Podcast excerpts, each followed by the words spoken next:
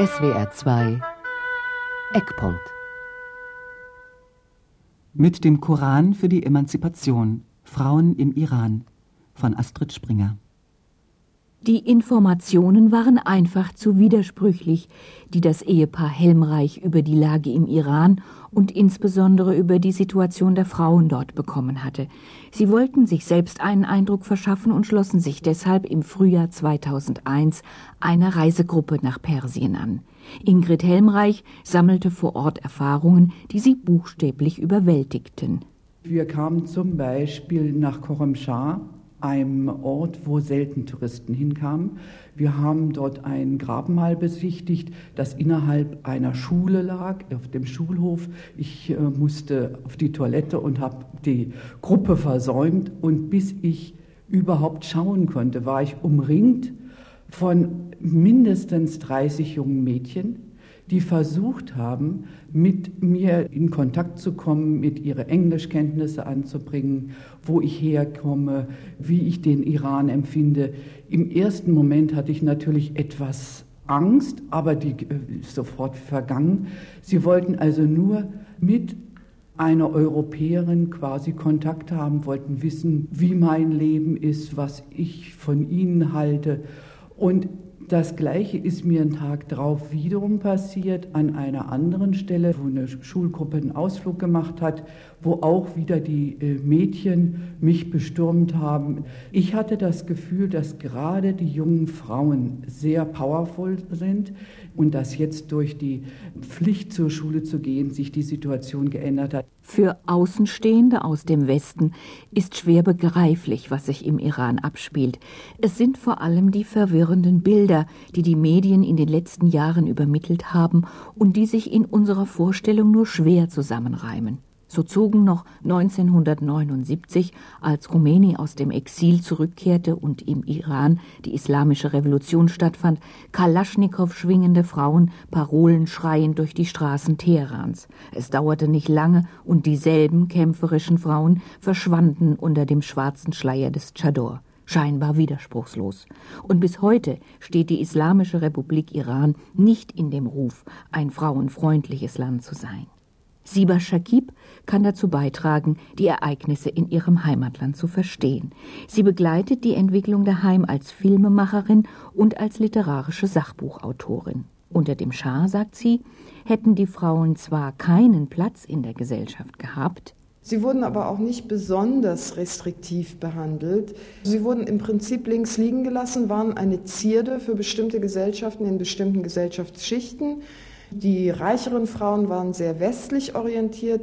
Der Rest der Bevölkerung hat sehr traditionell, sehr kulturell gelebt. Die Religion hat eine gewisse Rolle gespielt im Iran, eine nicht so große. Und das, was der Schah gemacht hat mit seiner weißen Revolution, nämlich die Landwirtschaft zerstören, das, was er gemacht hat mit der Ökonomie, nämlich das Land auszuverkaufen an den Westen, das Öl ausbeuten und die Bevölkerung hat nichts davon. Und das, was er im Land gemacht hat mit der demokratischen Bewegung, die langsam aber sicher auch entstanden ist im Iran, nämlich die zu verhaften, zu foltern, hat alles dazu geführt, dass die Bevölkerung irgendwann nicht mehr wollte. Und irgendwann der einzige Ausweg aus dieser Unterdrückung schien den Menschen zu sein, sich dem Islam zuzuwenden. Khomeini kehrte als umjubelter Anführer der islamischen Revolution aus seinem Pariser Exil nach Teheran zurück. Binnen kurzer Zeit beanspruchte das religiöse Recht, die Scharia, absolute Gültigkeit auch in weltlichen Dingen. Der religiöse Fundamentalismus duldete keine abweichende Meinung. Es gab nur eine Wahrheit, und wer der nicht folgte, wurde verfolgt, so wie die iranische Journalistin Efat Mahwas. Inzwischen lebt und arbeitet sie in Köln. Als politisch Verfolgte hat sie in Deutschland Asyl bekommen und von hier aus schreibt sie für verschiedene iranische Zeitschriften. Ich war sieben Jahre im Gefängnis im Iran wegen meiner Meinung, weil ich war ungläubige Frau. Ich bin, kann ich sagen, Atheistin. In 1988, wir haben ein Gericht über die Religion haben gefragt, was ist deine Meinung? und was ist deine Religion? Ich habe gesagt, mein Vater und meine Mutter sind Muslim. Ich bin nicht Muslim. Ich war Mitglied in einer Linkespartei und nach dem sieben Jahren im Gefängnis, sie haben gesagt, wegen ich kann nicht beten, fünfmal per Tag Muslimen machen. Ich bekomme Urteil, fünfmal per Tag schlagen, dicke Kabel. Das ist echte Folterung. Wenn ich höre die Asan, Asan ist der Anfang von den Bitten von Muslimen, sie rufen. Wenn ich höre diese, ich sofort mache mich dicht und meine Welt ganz dunkel wird. Mein Mann in 1988 hingerichtet geworden, mein Bruder 1980 hingerichtet geworden. Um sieben Jahre Gefängnis mit Folterung, das ist nicht einfach. Aber ich muss Mut haben und ich muss kämpfen wegen unserem Volks und unserer Frauen. Im Iran wurde das rechtliche Vakuum, in dem sich die Frauen bisher befunden hatten, mit äußerst restriktiven, aus dem Islam begründeten Geh- und Verboten ausgefüllt. Während sich Kämpferinnen wie Effat Machwas im offenen Widerstand befanden, verschwand der größere Teil der weiblichen Bevölkerung unter Kopftuch und Schleier. Die Frauen wurden zurück in ihre Häuser geschickt, sie wurden aus den Ministerien verbannt, durften nicht im gleichen Raum mit Männern sitzen und arbeiten und waren praktisch im öffentlichen Leben nicht mehr präsent. Propagiert wurde eine neue, eine islamische Frauenrolle. Diese neue islamische Frau ziehe von sich aus eine dem Mann untergeordnete Stellung der Gleichberechtigung vor, behaupteten die Mullahs. Frauen, die anders dachten, wurden als areligiös und verwestlicht beschimpft. Siba Shakib sieht darin die Initialzündung für die außergewöhnliche Entwicklung in ihrem Heimatland, die damals ihren Anfang nahm. In dem Moment, in dem diese Rechte beschnitten worden sind, die Frauen in die Häuser verbannt worden sind, haben sie überhaupt erstmal gemerkt, dass sie sich einsetzen müssen für bestimmte Rechte, für sich selber. Und das war der Moment, in dem sie angefangen haben, sich dafür zu interessieren. Das ist der Moment gewesen, in dem sie angefangen haben zu lesen und zu schreiben und angefangen haben, den Koran zu lesen, um zu verstehen, wovon reden die da überhaupt. Also es ist wie im normalen Leben mit jedem von uns auch. Wenn wir unterdrückt werden, wenn wir Widerstand erfahren, leisten wir Widerstand. Mit der Berufung auf das religiöse Recht, die Scharia, kann sich ein Mann ohne das Einverständnis der Frau scheiden lassen. Jungen ab dem Alter von zwei Jahren und Mädchen ab dem Alter von sieben Jahren werden dem Vater zugesprochen. Töchter erben weniger als Söhne. Und eine Frau darf ohne die Genehmigung ihres Ehemannes nicht ins Ausland reisen. Auch die Polygamie wurde wieder eingeführt.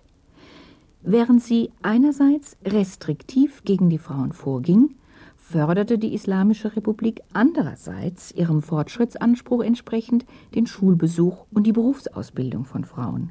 Siba Shakib kann die Informationen bestätigen, die auch den Helmreich zu Ohren gekommen waren, bevor sie in den Iran reisten. Unterm Schah wussten die Frauen im Iran wegen des Analphabetentums nicht, haben sie Rechte, wer erklärt mir die Rechte, wo finde ich die überhaupt. Die waren nicht bewusst. Auch wenn es wenige und einige Frauen gab, die sich für die Rechte eingesetzt haben und Wahlrecht und so weiter durchgesetzt haben, waren die aber de facto nicht gelebt, weil die Mehrheit der Frauen keine Ahnung davon hatte, weil die Mehrheit der Frauen keine Bildung gehabt hat. Mittlerweile ist das Verhältnis von 20 Prozent Alphabetisierte zu 80 Prozent Analphabetentum genau umgekehrt. Wir haben 80 Prozent, mindestens 80 Prozent Alphabetisierte und 20 Prozent Analphabeten im Iran.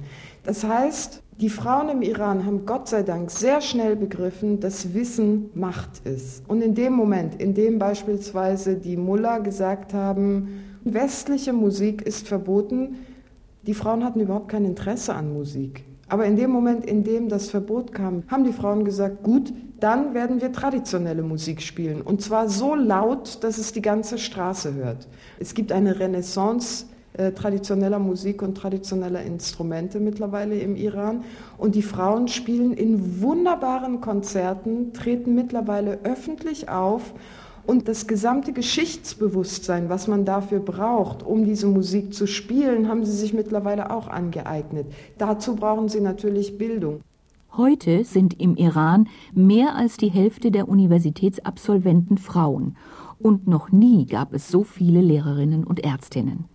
Dass Frauen nicht gleichberechtigt sind, liegt für die iranischen Frauenrechtlerinnen nicht am Koran, sondern daran, dass ihn bisher nur Männer interpretiert haben, und zwar ausschließlich zu ihren Gunsten. Zitat Nicht die Religion, sondern das überall in der islamischen Welt verwurzelte Patriarchat ist das Hauptproblem, sagt Jamile Kadivar, die Frau des früheren Kultusministers Mohajirani. Sie ist eine von nur elf Frauen, die derzeit unter 259 Männern im Parlament sitzt. Patriarchales Gewohnheitsrecht sei der Grund dafür, dass nicht nur religiöse Hardliner, sondern auch liberale Politiker die Anliegen der Frauen blockieren. Zitat Wie schon unter konservativen Regierungen erleben wir heute, wie Frauen auf einen engen Bereich beschränkt bleiben, nur damit sie die rote Linie nicht überschreiten, welche die Herren für sie gezogen haben urteilt die Parlamentsabgeordnete. Was steht denn nun wirklich im Koran? Das ist eine Frage, die auch die Frauen in der westlichen Welt interessiert. Rifa Adlenzin stammt aus einem streng konservativ pakistanischen Elternhaus und lebt heute in Zürich. Sie hat die Quellen des Islam studiert und sich als Forscherin einen Namen gemacht. Die Quellen findet man natürlich in erster Linie im Koran und dann auch in den Hadithen und in der Sunna des Propheten. Die Hadiths sind die Aussprüche des Propheten, die überliefert und kanonisiert worden sind. Also das, sind nicht, das ist nicht eine Aphorismensammlung, sondern das ist eine äh, dem sind wissenschaftlich gesichtete Werke und dort kann man doch entnehmen, dass von einer weitgehenden Gleichheit, jedenfalls in religiöser Hinsicht, der Frauen ausgegangen wird. Also von Frau und Mann dass immer die Männer und die Frauen angesprochen sind, immer gläubige Männer und gläubige Frauen erwähnt werden und angesprochen sind. Und dass es heißt, eben die, die Männer sind ein Gewand für euch und ihr seid ein Gewand für sie. Das finde ich ein, eine zentrale Aussage des Korans und ein, eine sehr schöne Aussage. Kopftuch und Schleier sind besonders von Emotionen besetzt, werden sie doch im Westen als Symbol für die Unterdrückung der Frau gewertet. Es gibt zwei Koranstellen, die sich primär mit der, mit der Bekleidung und damit natürlich auch das, was immer Stein des Anstoßes ist, das Kopftuch eben befassen. Und wenn man die genauer anschaut, dann sieht man, es geht einfach um eine dezente Kleidung, die nicht Aufsehen erregt, die nicht äh, irgendwie provoziert. Das ist das, was eigentlich erforderlich ist. Wie das dann eben zu interpretieren ist, ob jetzt eben ein Kopftuch integraler Bestandteil einer solchen Kleidung zu sein hat oder eben nicht, darüber streiten sich die Geister auch in der islamischen Welt. Es gibt eine Mehrheitsauffassung in der orientalischen Welt, das betrifft die Christen und die Juden dort genauso, gilt einfach das äh, Kopfhaar der Frau als sehr, sehr erotisch und eben um irgendwie das unter Kontrolle zu halten, dann sollte man das eben bedecken. Bei ihrem Quellenstudium haben sich der Forscherin immer wieder Vergleiche mit der Bibel aufgedrängt. Der Islamexpertin ist es wichtig festzuhalten, dass der Koran die Stellung von Mann und Frau anders sieht als das Christentum in dem einfach die, die Sündenrolle von Eva und zur äh, Vertreibung aus dem Paradies ein zentraler Aspekt ist der immer wieder ins Feld geführt wird, um eben die mindere Stellung, sage ich jetzt einmal, in religiöser Hinsicht der christlichen Frau zu rechtfertigen. Dass eben die Frau also schuldig ist, sie hat sich verführen lassen, sie hat das verursacht, dass das ganze Unglück über die Menschheit gekommen ist. Das steht im Alten Testament schon und wurde dann im Neuen Testament von Paulus eigentlich noch bekräftigt. Und was für mich als Muslim eben auch wichtig ist, dass dort Paulus zum Beispiel sagt, äh, dass eine Frau lehrt, das erlaube ich nicht. Und demgegenüber wir bei den Hadiths eben wissen, dass Mohammed immer seine Frauen auch ermuntert hat, Wissen zu erwerben und auch die Männer ermahnt hat, sich zum Beispiel seine Frau Aisha, die eine große Überlieferin wurde und in den Traditionen so zitiert ist, sie sich eben zum Vorbild zu nehmen. Nicht? Und das, da habe ich einen gewissen Gegensatz empfunden. Das ist für mich ein, ein aussagekräftiger aber auch das bleibt festzuhalten. Man muss davon ausgehen, dass die islamische Gesellschaft grundsätzlich eine geteilte Gesellschaft ist. Es gibt die Welt der Männer, es gibt die Außenwelt, die die Männer repräsentieren, es gibt die Innenwelt, für die die Frau zuständig ist. Und die, die Verbindung über die Gesellschaft läuft eben über die Außenwelt, über den Mann. Auch wenn der Islam genauso wie das Christentum eine patriarchale Religion ist, lassen sich sehr viele Vorschriften, die den Frauen gemacht werden, nicht aus dem Koran, sondern nur aus dem patriarchalen Herrschaftsanspruch über Frauen herleiten. Beispielsweise, dass die Ehefrau für eine Auslandsreise die Genehmigung ihres Mannes benötigt, kann schlecht in den Quellen nachzulesen sein, weil es zu Mohammeds Zeiten noch keine Ausreisegenehmigungen gab. Wenn wir die Entwicklung im Iran betrachten, dann begeben wir uns quasi auf eine Zeitreise zurück in die eigene Rechtsgeschichte, zu den Anfängen der Emanzipation im christlichen Abendland. Ähnlich wie dort wurden auch in Deutschland die Frauen vor gut 100 Jahren mit dem Hinweis auf ihre Biologie von allen bürgerlichen Rechten ausgeschlossen.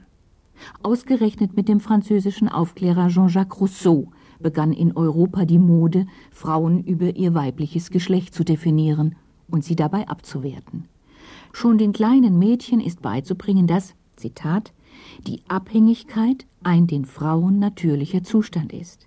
Und an anderer Stelle, man muss sie gleich anfangs üben, sich Zwang anzutun, um sie dem Willen anderer zu unterwerfen.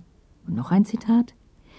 Indessen ist doch die Hausmutter bestimmt keine Dame von Welt, sondern in ihrem Haus nicht weniger eingeschlossen als die Nonne in ihrem Kloster. Eine andere Strömung der Zeit war den Frauen ebenfalls abträglich. Das evolutionistische Denken, das auf Charles Darwin zurückgeht, differenzierte zwischen hoch und niedrig entwickelt und der weiße erwachsene Mann war aus seiner Sicht das Spitzenprodukt der Evolution. Als hochstehend galt, was hochspezialisiert war, und das höchst entwickelte Familienkonzept war jenes mit der schärfsten mann-weiblichen Rollentrennung. Als die Nationalsozialisten an die Macht kamen, konnten sie auf einen unbegrenzten Fundus von, in Anführungszeichen, wissenschaftlicher Literatur zurückgreifen, die die Ausgrenzung von Frauen aus dem öffentlichen Leben rechtfertigte. Unmittelbar nach Hitlers Machtergreifung verschwanden als erste die Juristinnen aus dem öffentlichen Dienst. Das Recht in Deutschland und mit ihnen die Frauen haben den Sprung in die Moderne geschafft.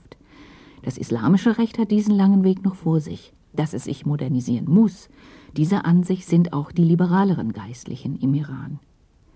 Um die Mitte der 90er Jahre ist der Unmut gegenüber den religiösen Potentaten und ihrem rigiden Regiment immer lauter geworden. Parlamentswahlen standen an.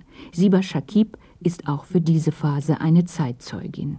Die Machthabenden im Iran haben kapiert, dass sie nur an der Macht bleiben können, wenn sie bestimmte Symbole setzen. Eines dieser Symbole für Freiheit war, eine Vielfalt an Kandidaten, in Anführungsstrichen Vielfalt zuzulassen.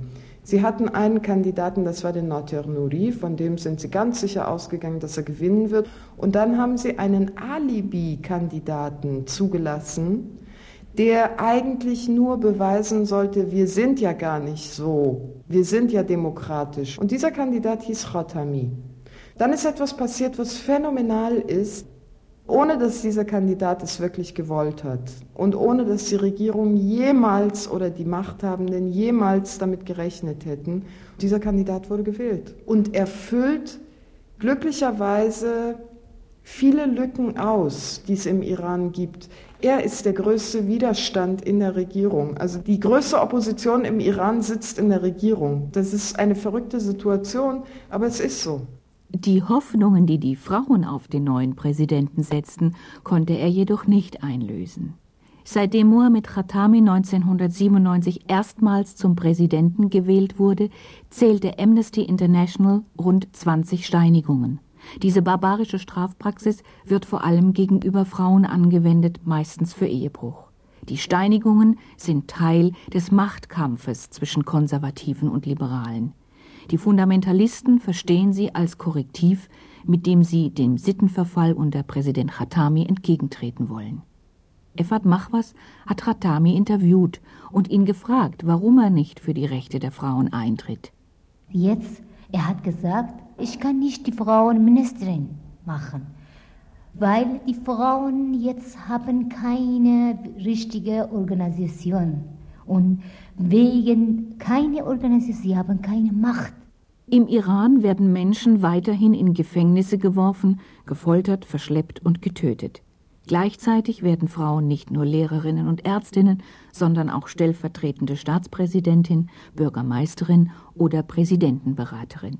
Und sie haben eine klassische Männerdomäne des Orients erobert. Sie fahren Taxi. Die Frauenbewegung ist so stark wie nie zuvor. Zu den Wortführerinnen gehören einige Töchter bekannter Geistlicher. Gerade durch ihre Herkunft können sie sich auch in konservativen Kreisen Gehör verschaffen, denn sie argumentieren mit dem Koran und nicht gegen ihn.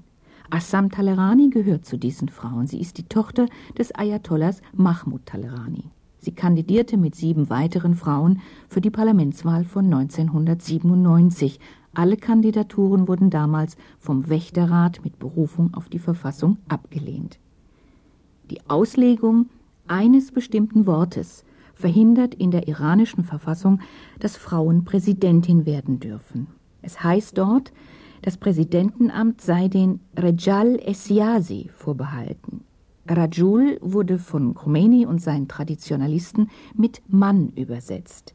Assam Talerani hält dagegen, statt Mann könne das Wort genauso gut mit Persönlichkeit übersetzt werden. Sie zitiert eine Reihe von Koranversen, in denen mit dem Wort Rejal Männer und Frauen gleichermaßen angesprochen werden. Auch diese Auseinandersetzung weckt Erinnerungen an den Kampf um Frauenrechte in Deutschland. In der Weimarer Reichsverfassung hieß es, Männer und Frauen haben die gleichen staatsbürgerlichen Rechte und Pflichten. Staatsbürgerliche Gleichheit bedeutete, Frauen durften wählen und gewählt werden.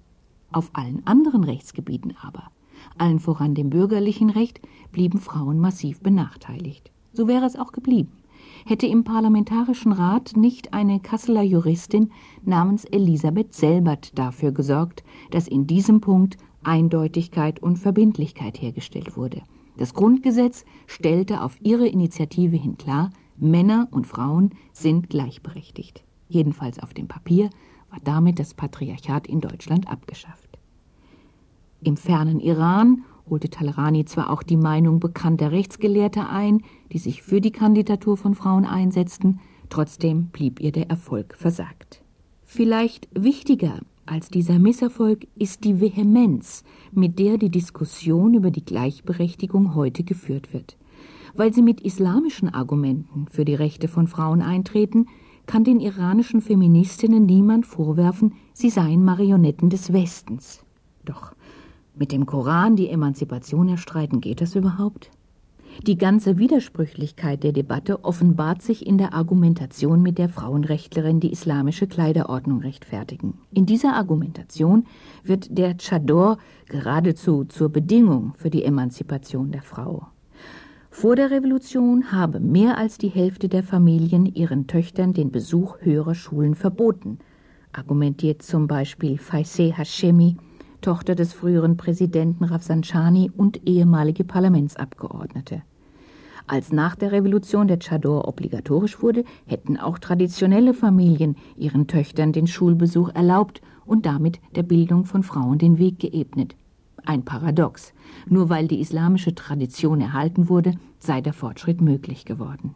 Noch ist offen, wie die Entwicklung weitergehen wird. Auch Siba Shakib wagt keine Prognose.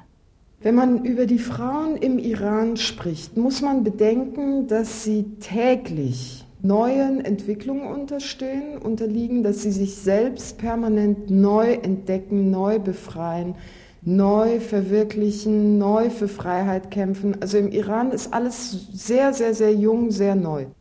Gerade für die um Freiheit und Demokratie kämpfenden Frauen ist es ein schwerer Rückschlag, dass der amerikanische Präsident Bush den Iran der Achse des Bösen zugeschlagen hat. Ich hätte mir gewünscht, dass Außenminister Fischer, dass der in den Iran geht und wenn er nur einmal nur eine Hand schüttelt, wieder in sein Flugzeug steigt und zurückkommt, als Symbol. Nein, wir glauben nicht an die Achse des Bösen. Das hätte viel geholfen. Nicht der Regierung hätte das geholfen, sondern das hätte den demokratischen, zarten Bewegungen geholfen. Die hätten sich nämlich nicht unisono hinter die Konservativen im Iran stellen müssen, um gegen die Achse des Bösen Ausdruck zu verleihen, sondern sie hätten ihre Bewegung weiterführen können. Und das ist jetzt gefährdet im Iran. In SWR 2 Eckpunkt hörten Sie mit dem Koran für die Emanzipation Frauen im Iran von Astrid Springer.